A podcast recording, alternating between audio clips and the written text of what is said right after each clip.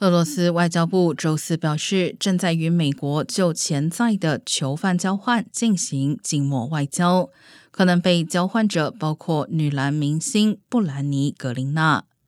格林娜是女子 NBA 全明星球员，曾夺得两届奥运金牌。她在八月四号被俄罗斯法庭判处九年监禁，罪名是毒品走私。不过，克里姆林宫此前曾批评美国官员在此事件上诉诸扩音器外交，正在破坏确保换球的努力。